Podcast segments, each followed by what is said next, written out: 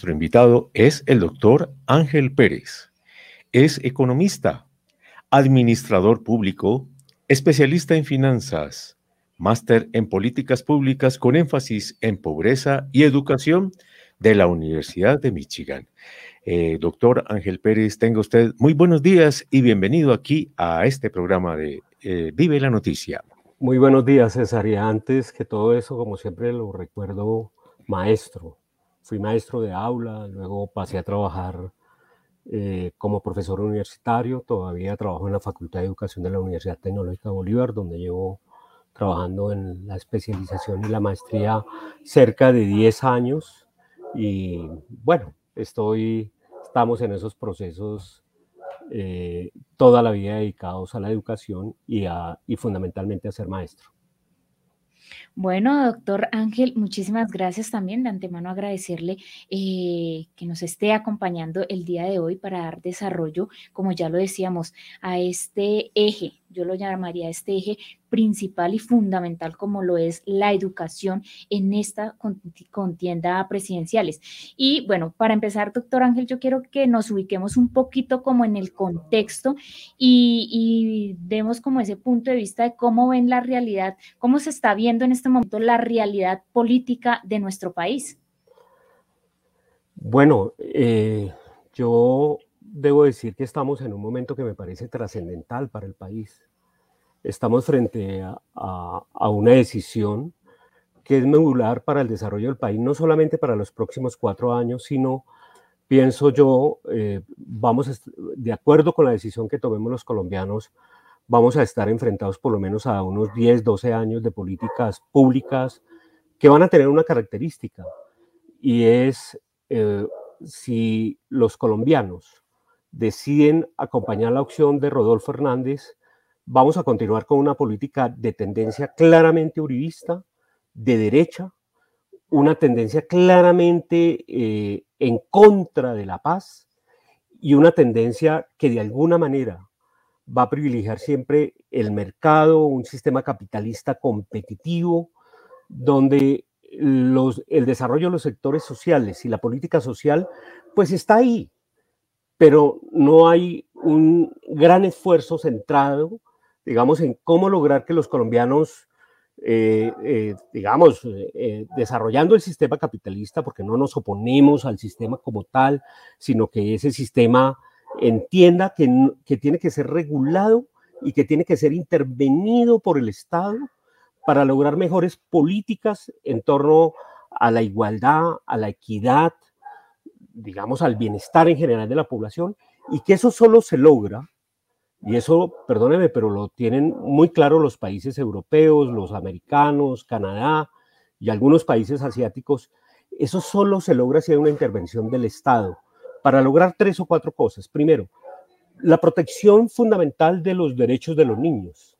la protección fundamental de los derechos de los adultos mayores. Hay que cuidarlos y hay que darles garantías para que cuando un adulto mayor llegue a determinada edad, seguramente mayor de 60 años,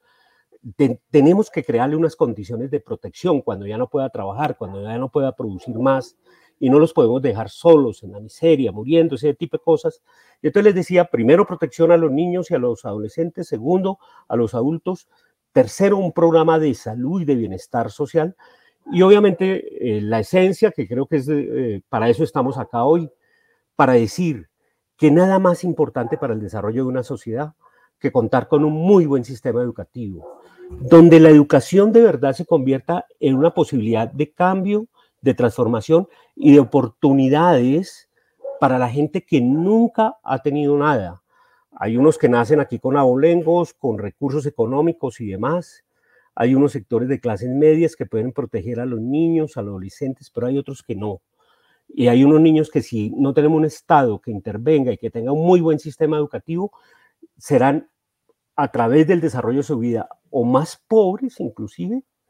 que lo que fueron sus padres y tendrán a lo mejor hasta peores posibilidades de tener, eh, digamos, eh, una buena calidad de vida. Entonces, eso solo lo logra un sistema educativo que le brinde oportunidades a los que nacen, digamos, con atrasos, con exclusiones, con pobreza,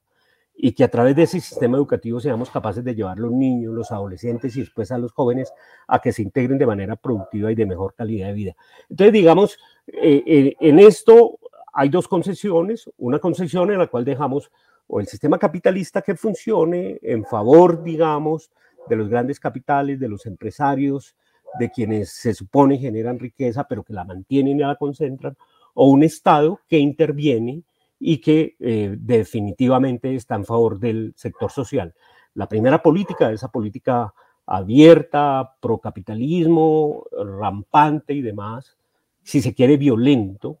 eh, la encarna en Colombia, en mi opinión, Rolf Fernández, una política, eh, como se ha planteado, seguramente más humana, por eso, por eso es la Colombia humana, me imagino, pero es una política más humana, más pensada en una serie de sectores sociales que requieren protección social, acompañamiento social y que eso solo se logra si el Estado interviene en el manejo de la economía, no para destruir el capitalismo, por favor, no para hacer expropiaciones, no, al contrario, necesitamos que haya empresas fuertes, que se consoliden y demás, y un Estado que inclusive, eh, que todos entendamos que en la, en la medida que no haya unas diferencias sociales muy grandes, en la medida que los de abajo tengan mayores posibilidades, pues van a incrementar su consumo, seguramente vamos a pagar más impuestos, seguramente eh, si consideramos empleos formales y demás, demandaríamos menos del Estado. Son esos procesos en los cuales estamos y esas son las dos grandes opciones que me parece que hoy están en discusión en la política colombiana. Doctor Ángel, eh, bueno, estamos a 15 días prácticamente eh, ya de escoger el, o de dar elección al nuevo mandatario de este país y hay mucha gente que aún eh, tienen dudas, no hay una certeza ni un conocimiento realmente de las propuestas que cada candidato tiene y exclusivamente también lo podemos decir en esa parte de la educación. Podemos decir en este momento que el colombiano del común tiene o no una formación política o podemos estar hablando de un país sin memoria? Pues mire, yo, yo diría dos o tres cosas. Una, y creo que hay, que hablar aquí de unos meas culpas. Requerimos un sistema educativo que sea capaz de que los estudiantes logren comprender, una vez comprendan, tengan la posibilidad de procesar información y en la medida que sean capaces de procesar información que comprendieron, reflexionen y tomen una actitud y un sentido de la vida de manera crítica sobre qué es lo que más le conviene. Aristóteles hace, muchos tiempo, hace mucho tiempo definió que, que un hombre bueno era aquel que era capaz de pensar en cuáles eran sus intereses, en cuáles eran sus deseos, qué era lo que él quería. Esa es una forma, digamos, si se quiere, egoísta, pero que luego, decía Aristóteles, una cosa muy bella. Una vez usted sea capaz de reflexionar sobre qué es lo que a usted quiere, lo que usted desea, qué es lo que le produce mayor felicidad, si se quiere, pensemos en cómo lo que yo deseo y quiero le conviene a la sociedad. Y Aristóteles decía, es un hombre bueno, aquel que es capaz de pensar en sus deseos, en sus emociones, en sus pasiones, pero que a su vez es capaz de pensar en qué es lo que le conviene a la sociedad. Esas dos cosas determinan qué es, un, es ser un hombre bueno. Y entonces a mí me preocupa, y, y se lo digo con todo respeto, pues, por quienes puedan ser aquí rodolfistas o demás, pero a mí me preocupa una cosa que aquí es fundamental uno no podría pensar en un presidente de Colombia que, por ejemplo, tiene imágenes como golpeando a otra persona, en un país violento, en un país de la guerra, en un país donde más del 50% de los padres todavía golpean a sus hijos. Y entonces uno dice, no digamos, en el sentido social y en el desarrollo social, uno no podría pensar en que sea un buen presidente aquel que golpea. También podríamos pensar que no puede ser un buen presidente aquel que en Colombia, y voy a decirlo, me muero la pena con todos y, espero que no se entienda, pero aquel que hijueputea a todo el mundo, aquel que es, es grosero frente al otro, que lo maltrata con el, con el lenguaje, que son, si se quiere, en algunos casos formas más violentas que golpear. Y uno no podría imaginarse a un presidente que dice que sus primeros actos de gobierno van a ser declarar estados de conmoción y otras figuras que tenemos en nuestra condición, en nuestra constitución, perdón, para un estado de guerra, para un estado que digamos eh, se ha salido de cauce y requiere unas acciones fuera de lo normal. Y, y, cuando uno dice yo voy a, si yo soy elegido, lo primero que haré será actuar casi que por fuera de la Constitución, porque eso es real, eso es, actuar por fuera de la Constitución, casi que de, entrada ofreciendo un mecanismo autoritario. Eh, y entonces yo digo, eh, nosotros, eh, y esta es una invitación a los docentes, pero también a los adultos de los padres, quizás por, por nuestro trabajo, porque yo no encontraría lógico, perdóneme, a un maestro, a un intelectual, a un académico, quizás a un bachiller que más o menos lea, comprenda, que digamos, se imagine teniendo un presidente así, y vuelvo, insisto, violento, grosero, anticonstitucional, pero que además de frente mar lo ha advertido y lo dice. Es decir, de alguna manera está diciéndoles, oiga, este es un país al cual yo, el cual yo les ofrezco y ustedes verán si me acompañan. Y entonces yo digo, bueno, pues ya cerca del 25% de los colombianos manifestaron que lo, que lo van a acompañar. Yo esperaría que varios de esos colombianos que inicialmente dijeron lo vamos a acompañar, ahora que lo hemos conocido un poco más, porque yo creo que hemos conocido más a este segundo candidato después de que pasó a la segunda vuelta, que lo conocemos un poco más, yo creo que tiene uno que preguntarse si es capaz de votar por él o no. Pero los maestros, los maestros sí tenemos que hacer aquí una discusión muy interesante. los maestros tenemos que hablar con los muchachos de noveno, décimo y once, por lo menos. Este es el juego de la democracia. Y tenemos que, y tenemos que plantearle a los muchachos, no que voten por Petro, a lo mejor ellos ni siquiera tienen edad, pero ellos sí pueden analizar dos, los dos escenarios con un sentido democrático, con un sentido participativo y con un sentido crítico. Quizás esos muchachos van a, incidir, si conocieran bien, nos quedan dos semanas, sobre sus padres, sobre sus familiares. Pero es que no, tenemos que darles elementos. Y por ejemplo, tenemos que decirles a ellos que sí, que puede haber un candidato que ofrece recursos y demás para educación superior. Pero, por ejemplo, puede ser a través de ICTs, a través de préstamos. Pero, por ejemplo, puede, puede entregar recursos un poco como ya sucedió a universidades privadas. Pero también tendríamos otra opción. Y es una opción política que está ofreciendo, óigase bien, que va a pasar de 4 billones de pesos a cerca de 12 billones de pesos para educación superior. Eh, y ha dicho además el candidato Gustavo Petro de dónde van a salir los recursos. Es decir, va a triplicar los recursos de la educación superior. Esto con el solo propósito de lograr que los muchachos, especialmente los colegios públicos, a futuro, no lo vamos a decir que, a partir del próximo año, si la elección la gana Gustavo Petro, porque también hay que tener mucho cuidado con eso, no vamos a decir que va a ser un mar, un mar o un río de leche, miel y otras cosas. No, estos procesos son difíciles, son complejos, hay que ir al Congreso, pero, pero cuando yo planteo todo esto es porque si gana Gustavo Petro, va a haber un sentido democrático y de institucionalidad del país. Gustavo Petro se ha comprometido, pero además no solamente se ha comprometido, lleva con evidencia más de 30 años dedicado desde el Congreso, no desde la guerra, por favor, luchando a favor de la paz y denunciando a los violentos y a los corruptos. Y entonces cuando yo digo, pues Gustavo Petro, como nadie, entiende que varias modificaciones normativas y demás requieren Congreso. Y eso, perdón, son valores muy grandes de esta sociedad, que los hemos logrado a través de muchos años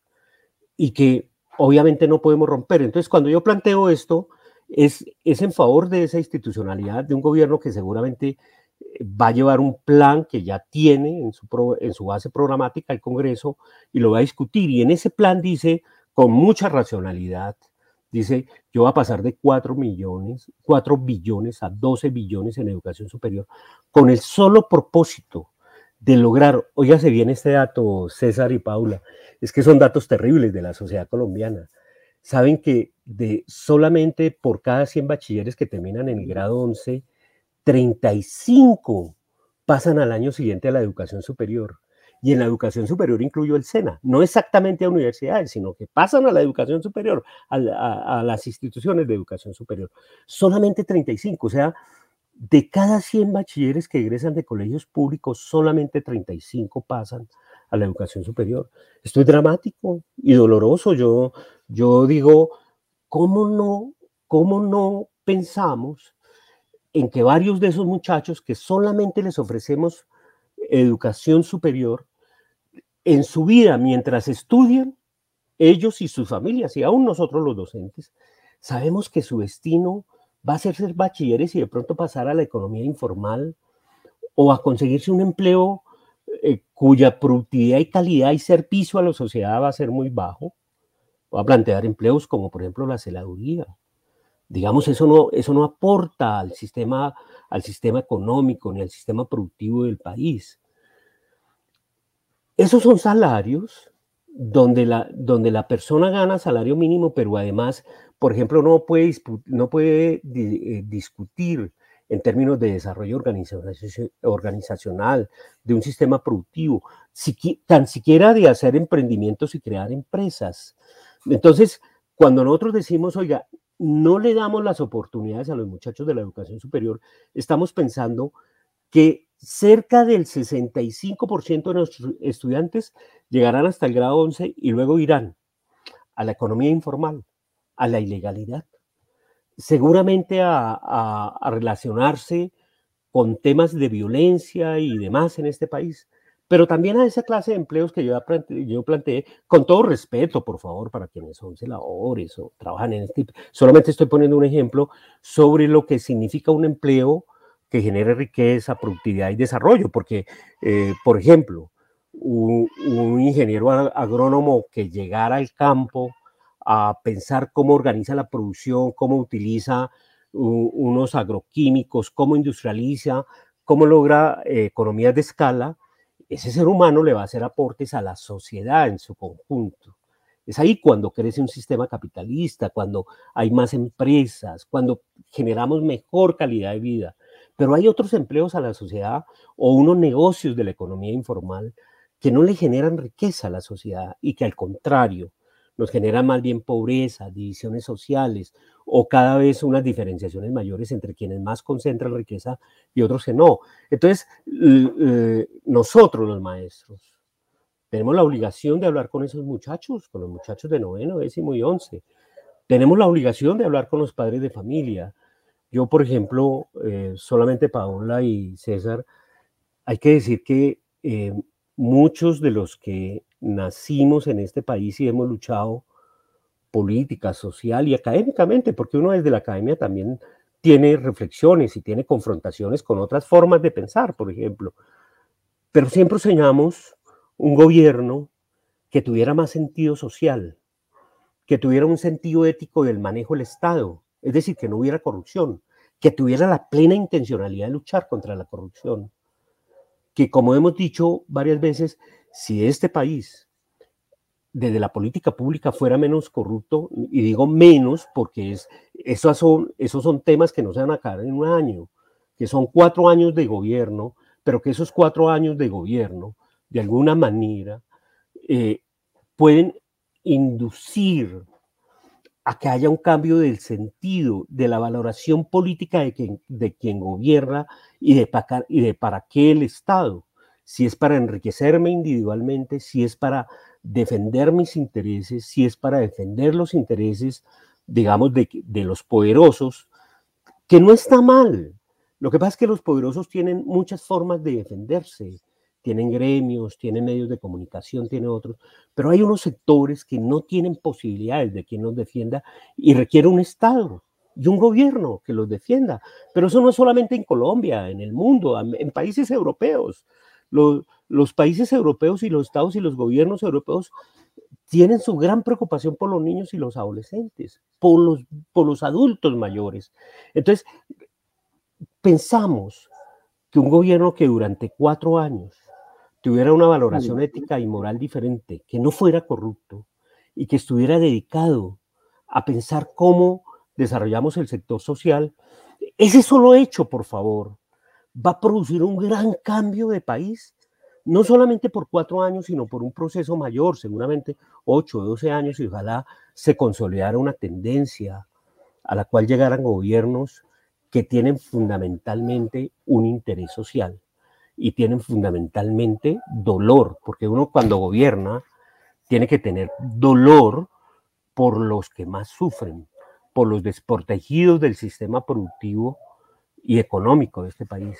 Y yo creo que un poco eso encarnará un gobierno de Petro y espero que nos, quienes lo acompañen a Gustavo Petro. Quiero decir que, eh, bueno, sí, por favor hagan preguntas, pero, pero creo que estamos frente a esos dilemas de país y, y, es muy importante que tengamos claridad que esto no es un problema únicamente personal mío, cómo me va a mí, sino cómo le va al país, que eso es de fondo lo que estamos eh, en este momento. Así es, doctor Ángel, aquí no se trata de un bien individual, sino de un bien común. Y bueno, yo quiero, antes de que el profe César aquí eh, tiene también más dudas, más preguntas, agregar un calificativo, bueno, de tal vez eh, muchos que se quedan por fuera, pero yo quiero agregar un calificativo que se le quedó al doctor Ángel por fuera. Una persona que además de esto también es machista, una persona que quiere eh, que las mujeres se queden en la casa. Y admiro, admiro y felicito a todas aquellas mujeres que por algún motivo, razón o circunstancias, circunstancia, les ha tocado eh, llevar a cuestas y enfrentar. Tienen la virtud de llevar un hogar, de no dejar caer la familia. Porque esto es, bueno, yo no sé si llamarlo, eh, es una profesión de admirar, pero tenemos que evolucionar en esta parte las mujeres tienen que tener esa oportunidad de la educación. No podemos seguir eh, permitiendo que muchas mujeres se queden simplemente en la casa llevando a cuestas ese trabajo tan arduo y tan duro. Entonces, eh, es uno de los calificativos que además de esto, él también lo ha evidenciado mucho y ya lo decíamos, el machismo dentro de otros calificativos que ya los nombraba el doctor Ángel y que tal vez otros se nos quedan por fuera. Bueno, aquí seguimos con más preguntas, eh, doctor Ángel, y el, el, profe César tiene aquí otras dudas. Eh, profe César, adelante. Precisamente lo que usted estaba comentando, eso sería una regresión de, en la sociedad, eh, digamos, llegar como, la, como los años 30, 40, y eso pues no lo podemos admitir. Pero bueno, eh, doctor Ángel, la siguiente pregunta. Más allá de los resultados electorales, ¿podemos decir que las pasadas votaciones fueron una contienda que refleja una decisión de cambio? César y Paula, eh, yo quisiera pedirles un favor. Ángel, es que son maestros, yo ese tema es eh, miren, en general a mí me parece que, digamos, la, la, sociedad colombiana, a través del gobierno de Duque, eh, por lo menos eh, yo creo que ahora hay evidencia de varios hechos. Primero, es evidente que los temas de violencia y de seguridad elemental ciudadana en todo el país se han incrementado. Es evidente durante estos cuatro años que hay un resurgimiento de grupos paramilitares y violentos por todo el país. Es evidente de este gobierno que se han incrementado los niveles de, pobreza y de desempleo. Y quisiera, alguien, algunos pueden decir, no, eso fue producto de la pandemia, eso fue producto de los dos años. No, pero es que si comparamos, por ejemplo, con algunos países latinoamericanos, con, con, los que nos toca compararnos a nosotros, con Chile, con Brasil, con Argentina, con México, digamos, comparativamente nos va mal frente a esos, a esos países. Y qué no decir de los países desarrollados. Y hay una cosa que también hay evidencia de este gobierno, y es que en casos de crisis muy graves como la, como la pandemia o una desestabilización del sistema económico, los sistemas de protección social que tenga un Estado pasan a ser vitales. Y lo que se demostró durante este gobierno es que no tenemos esos sistemas de protección. Y entonces, claro, unos sectores de la población durante la pandemia y post pandemia la han pasado muy mal, especialmente los jóvenes. Los jóvenes entre 18 y 28 años pasaron de tasas de desempleo de más o menos 22%, que eso es gravísimo, porque quiere decir que esos jóvenes ni están estudiando, ni están haciendo nada y están buscando empleo. Y entonces estoy diciendo que el desempleo pasó del 18 a, prácticamente el 44% para los jóvenes. Ha venido disminuyendo en la, última etapa, pero sigue siendo muy alto para decir que de alguna manera, eh, digamos, después de, de los dos gobiernos de Santos, que no hizo ninguna gran revolución ni tenía un gran sentido social, pero se jugó por la paz. Eh, este gobierno que claramente no se jugó por la paz, que claramente mantuvo un, programa de corte muy capitalista, muy en favor, reformas tributarias en favor de los, de los empresarios, de los más ricos y demás, este, este gobierno demostró durante cuatro años una forma de gobernar que incrementó las diferencias sociales, la pobreza y, el y, y, volvimos a niveles casi inimaginados de subdesarrollo. Por eso, por eso, César, es tan importante lo que ocurrió la, el, el, pasado, el pasado domingo. Y es que indudablemente nosotros tenemos que reconocer eh, que el hecho que el, el 40% de los colombianos, más, un poquito más, cerca del 41%, hayan y estén pensando que la mejor opción es Gustavo Petro, es de alguna manera que un sector muy importante de la sociedad piensa que eso no puede continuar. Sin embargo, yo debo decir que una parte de las personas que votaron por Rodolfo Hernández expresaron ese inconformismo también. Lo que pasa es que, dado que no tenemos un sentido crítico de esta sociedad, pues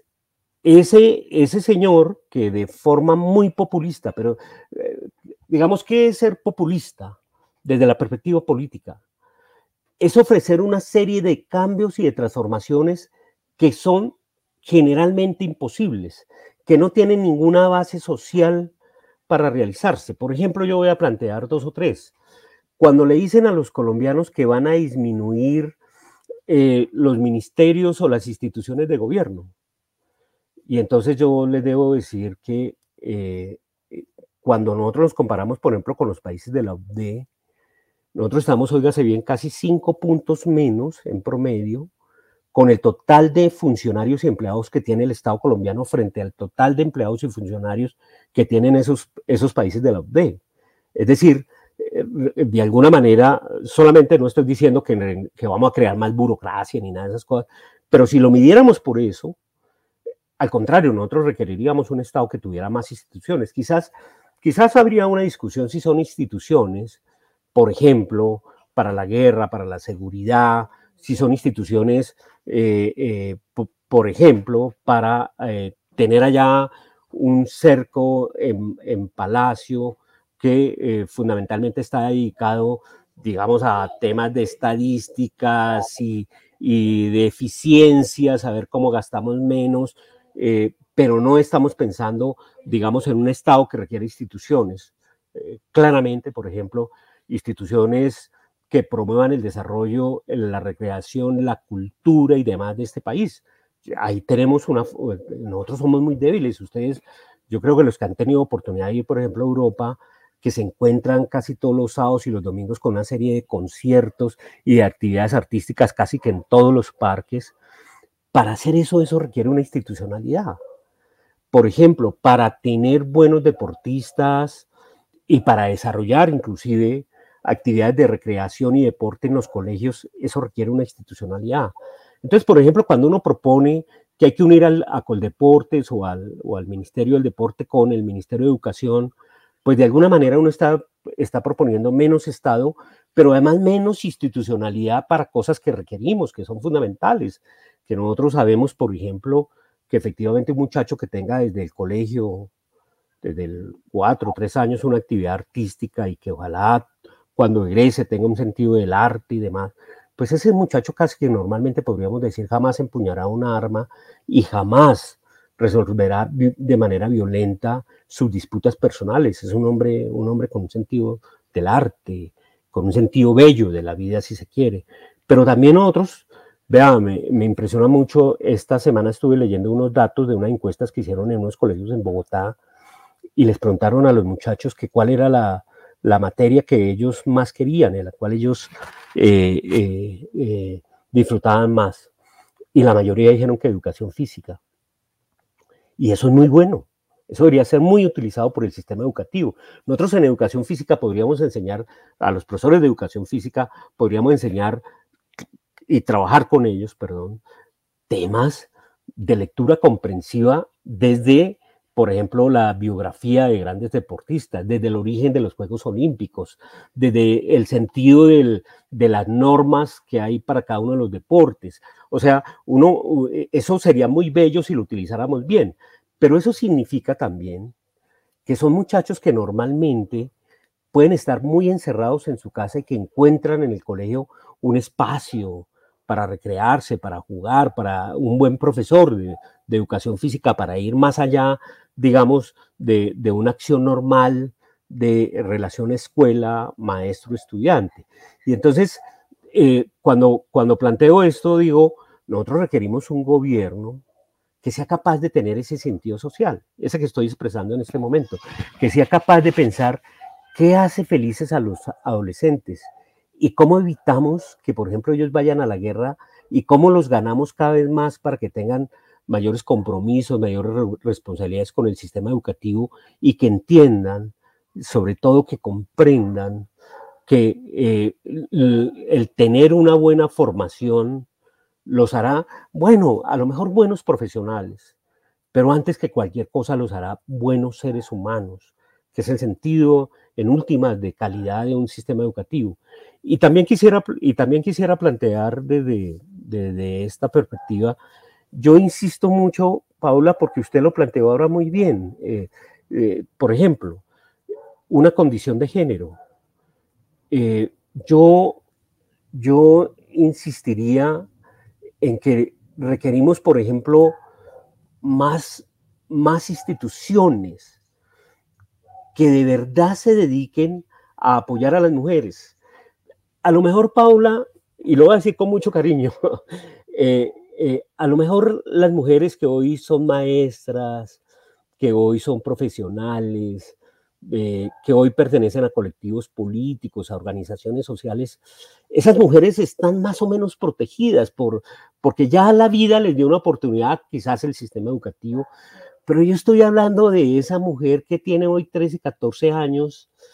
que desde ya la mamá y el papá le dicen es que usted fundamentalmente tiene que estar en la cocina o fundamentalmente usted tiene que dedicarse a estas labores o lo que es más grave, le dejan al cuidado los hijos menores y demás, porque no tenemos un buen sistema de protección social para los niños entre, lo, entre los 0 y los 4 o 5 años. Entonces, la, eh, cuando hay dos, dos adolescentes el uno es hombre y el otro es mujer, entonces la familia decide que es la mujer la que tiene que cuidar esos, niños. Tenemos un, un, ideario, un escenario en el cual no hemos sido capaces de entender que quizás esas mujeres de 13, 14, 15, 16 años son las que requieren toda nuestra atención desde, desde una perspectiva institucional. Cuando yo ya digo de una perspectiva institucional es que estoy diciendo son instituciones de gobierno que crean organizaciones y que crean grupos de profesionales para discutir, para elaborar políticas de protección efectiva y de, primero de protección y luego de desarrollo, de oportunidades de desarrollo para, para las mujeres. Y entonces, eso en un gobierno donde lo que importa, digamos, es cómo funciona el sistema capitalista, cómo generamos, digamos, normas y demás para proteger el funcionamiento del sistema y demás, pero sin un sentido de solidaridad, sin un, sin un sentido de equidad, pues obviamente lo que va a hacer cada vez más ese sistema, eh, ese sistema económico es producir mayores distanciamientos, no solamente económicos, qué bueno, Paula, que pensemos en estas cosas, sino distanciamientos de tipo social, por ejemplo, nuestra valoración que tenemos frente a las comunidades indígenas, frente a las poblaciones negras, frente a, personas que tienen problemas severos de salud y demás, que quizás desde niños requieren protección social. Un Estado efectivamente tiene que tener como objetivo y como meta cómo protege efectivamente a los, a los que viven en, mayores, en mayor exclusión. Y entonces yo les digo, hay unos sectores de mujeres que desde muy niñas y voy a plantearlo, en la marginalidad, en las economías ilegales. No les brindamos ninguna oportunidad y al contrario, las maltratamos y, esa, y ese maltrato se mantiene casi que a través de toda la vida, porque no les damos oportunidades a esas mujeres, porque no les desarrollamos un sentido crítico, por ejemplo, porque no les damos posibilidades a que efectivamente algún día puedan, por ejemplo, hacer emprendimientos, de tipo económico y productivo, nosotros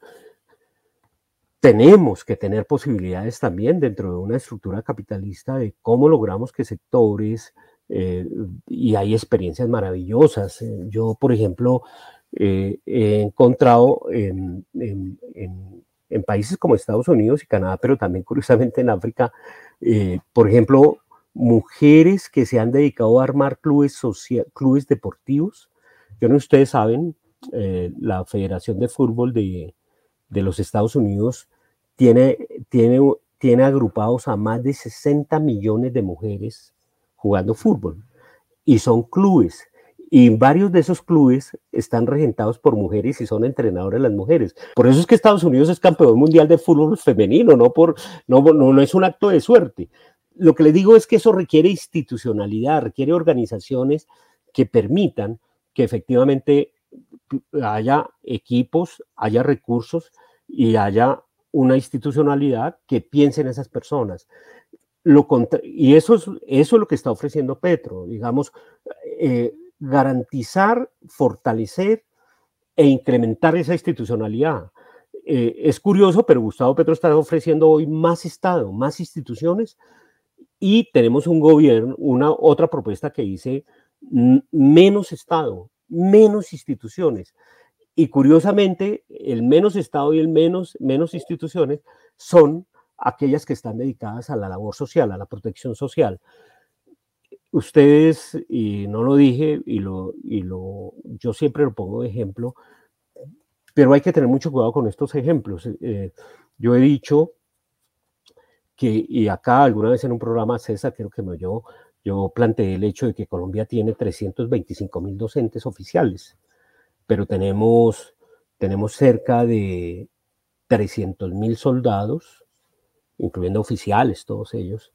cerca de 250 mil policías ahora, es decir, tenemos 550 mil, tenemos cerca de 70 mil personas que trabajan en el Ministerio de Defensa y ya tenemos más de 100 mil pensionados. Entonces, eh, eh, eh, uno, uno dice, Claro, en la medida que haya más pobreza, que haya más inequidades, requerimos más Estado desde lo represivo, desde lo militar. Pero si al contrario hubiera más desarrollo social, más equidades, más oportunidades, requeriríamos menos Estado desde lo represivo y por lo tanto requeriríamos menos recursos eh, para lo represivo. Y, y voy a terminar esta partecita diciéndoles esto. Miren, nosotros estamos gastando 3.5 puntos del PIB en gasto militar. Para que tengan, uno dice a veces 3.5 del PIB y a veces esos son puntos ahí, a veces no le interesa. Eh, cada punto equivale a más de 10 billones.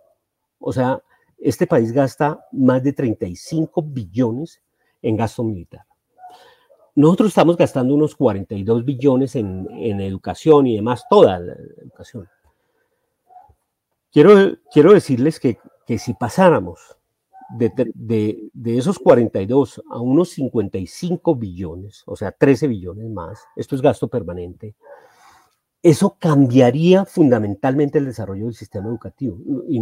no, estoy, no estoy proponiendo una gran revolución en términos de presupuestos, estoy diciendo de 40, pasar de 42 a 55. Es decir, casi que, casi que uno podría decir, si, si gastáramos no 3.5 en gasto militar, sino 2.5,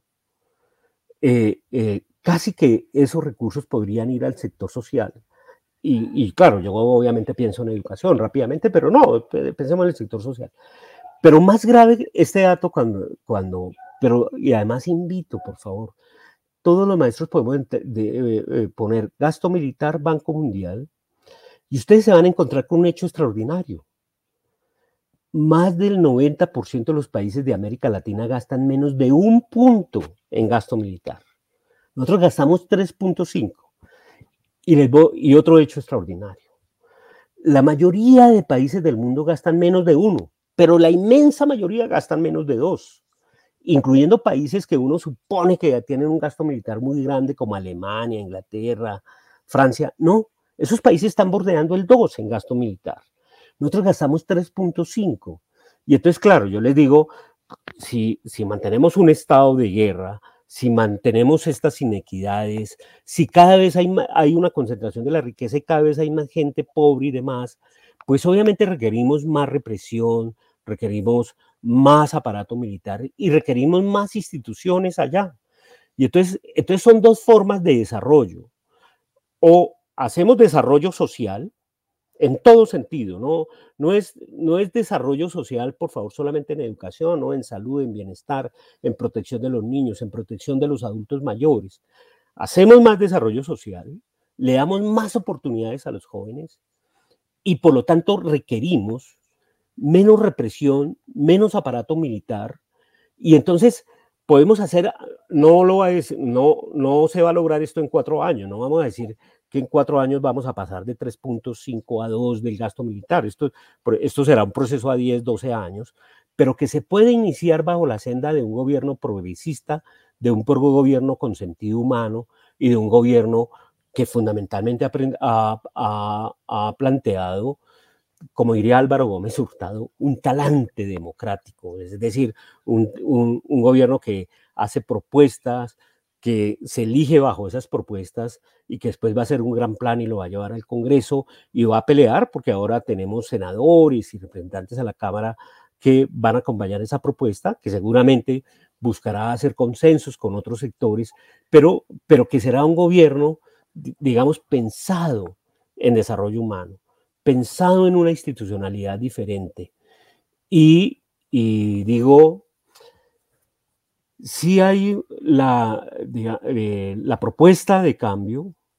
eh, pero es una propuesta de cambio que invito a los maestros, a los profesionales, a los que son bachilleres, a otros, que si leen el programa van a encontrar que, que aquí es una propuesta de cambio objetiva, racional, que no hay populismo, que no se está ofreciendo cosas que no se pueden cumplir, que inclusive eh, eh, imagínense César y Paula, casi que era impensable, ¿no? Que un gobierno de izquierda, eh, progresista y humano, esté preocupado, por ejemplo, por los equilibrios fiscales del gobierno. Y entonces uno dice, claro, desde ese sentido, eso es, eso es tremendamente responsable porque lo que Petro está diciendo, mire, este gobierno me va a dejar un desbalance en, la, en las finanzas públicas y yo espero en cuatro años entregarlo balanceado. Obvio, eh, hay unos supuestos y varios de esos supuestos es que vamos a, crecer económicamente, porque vamos a tener un Estado que va a promover el empleo, que va a promover la productividad, que va a fortalecer el sistema educativo, que va a fortalecer el desarrollo de la investigación y la ciencia, eh, es ahí, es de, es de esos temas. Eh, por ejemplo, yo, yo, no, yo no le he oído y no lo consigo, y si lo va a hacer, perdóneme, pero ¿qué sentido tiene que Rolf Fernández nos hable de investigación y de ciencia? ¿Cómo lo va a hacer? ¿En qué términos? Un hombre que su lenguaje es limitado, un hombre que, que además eh, seguramente eh, yo casi que podría, eh, nunca he leído un documento eh, resultado de un gran proceso de investigación y demás, que, sus relaciones con, con las universidades y con el mundo académico ha sido muy limitado. Uno puede decir que eso lo puede resolver a partir de buenos ministros, pero, pero perdónenme, son las cabezas de gobierno, son sus intencionalidades, son sus formas de ser, son sus formas de proponer el gobierno las que, las que finalmente definirán cuál será el sentido de ese gobierno. Y yo obviamente eh, creo que aquí hoy yo, perdóname, yo soy un hombre de la educación y yo como hombre de la educación tengo que, presentar, tengo que tener un pensamiento lógico y un razonamiento lógico. Y cuando yo comparo las dos propuestas, eh, es que son de alguna manera diametralmente opuestas, pero, pero insisto, es que podrían ser diametralmente opuestas, pero es que una es, es, digamos, yo sí puedo decir que voy a luchar contra la corrupción acabando embajadas o acabando instituciones. Perdóneme, es en el fondo no es la lucha contra la corrupción. La lucha contra la corrupción es cómo logramos que entendamos todos que los contratos del Estado, que las normas del Estado, que las decisiones de gobierno no pueden estar beneficiando a unos poquitos, sino que tienen que beneficiar al conjunto de la sociedad. Que la corrupción es un gran acto de egoísmo humano, porque aquí me pregunto siempre cómo voy yo, pero no cómo va el resto. Esas son las grandes diferencias de, las dos propuestas. Una es cómo lucho eh, y plantea un gran discurso de la corrupción, pero no importa el sentido ético y moral del sistema capitalista. La otra es, yo lucho contra la corrupción, pero fundamentalmente basado en valores éticos y morales, sobre lo que significa la política, sobre lo que significa el funcionamiento del Estado y sobre el para qué del Estado.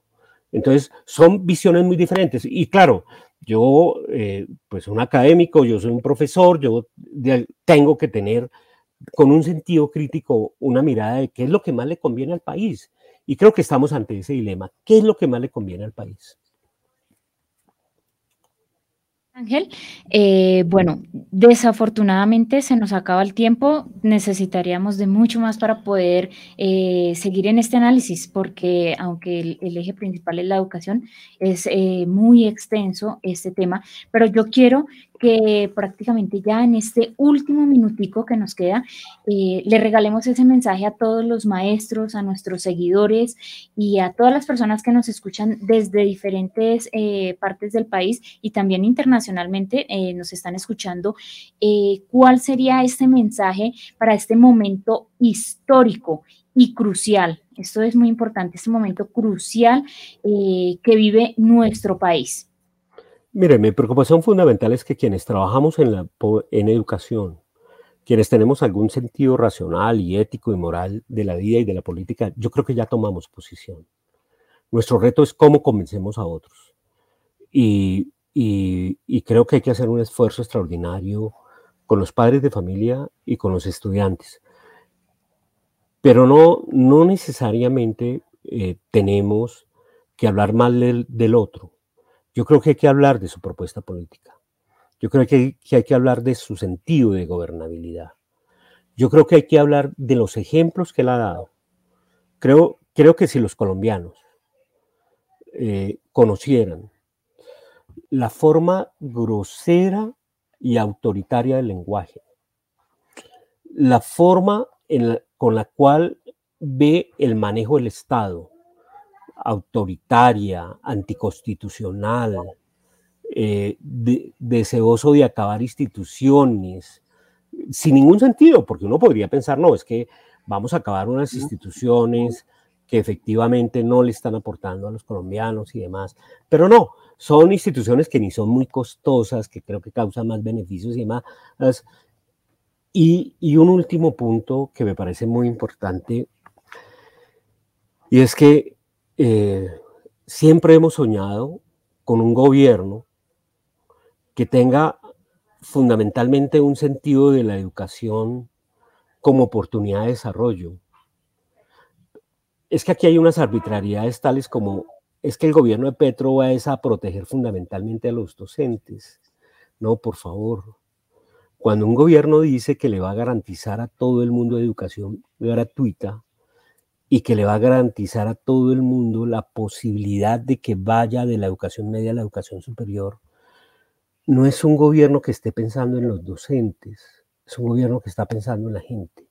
Cuando el gobierno dice que va a destinar unos recursos muy importantes a la reconstrucción y al, mejoramiento de la infraestructura educativa, está pensando en la gente, está pensando en 8 millones de niños y estudiantes. Cuando el gobierno dice, cuando la propuesta dice que va a mejorar todo lo que tiene con eh, eh, el desarrollo de competencias digitales, conexiones, manejo de Internet y demás en las instituciones escolares, está pensando en la gente cuando el gobierno plantea que va a establecer los tres grados de preescolar, está pensando en cerca de un millón de niños de familias pobres que hoy no acceden a, a esa oportunidad. Y cuando un gobierno plantea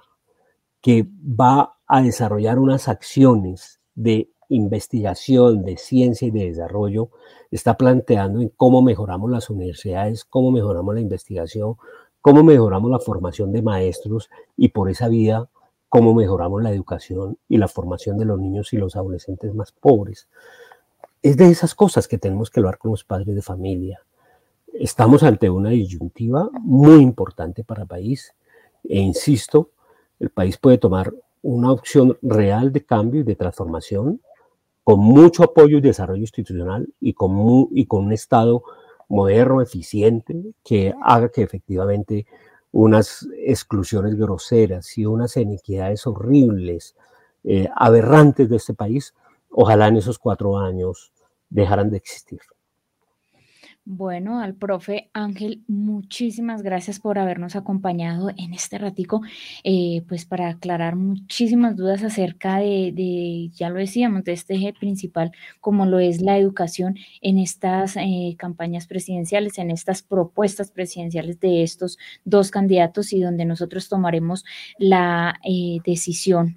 este 19 de junio y acoto aquí algo muy importante que dice uno de nuestros seguidores, agradeciendo también a todas las personas que han participado a través de nuestras redes sociales con sus opiniones y aquí destaco el comentario que nos hace Idari Forero. Ella dice algo muy importante. Ojalá la gente tome conciencia y nos eh, coloca aquí como tres eh, pautas para poder tomar una excelente decisión y sobre todo una decisión con responsabilidad y es pensar, leer y escuchar. Entonces, eh, a nuestros seguidores, muchísimas gracias, a nuestro invitado, el profe Ángel, también, de verdad, muchísimas gracias por haber aceptado esta invitación y las puertas del solidario quedan siempre abiertas para tratar estos temas de coyuntura.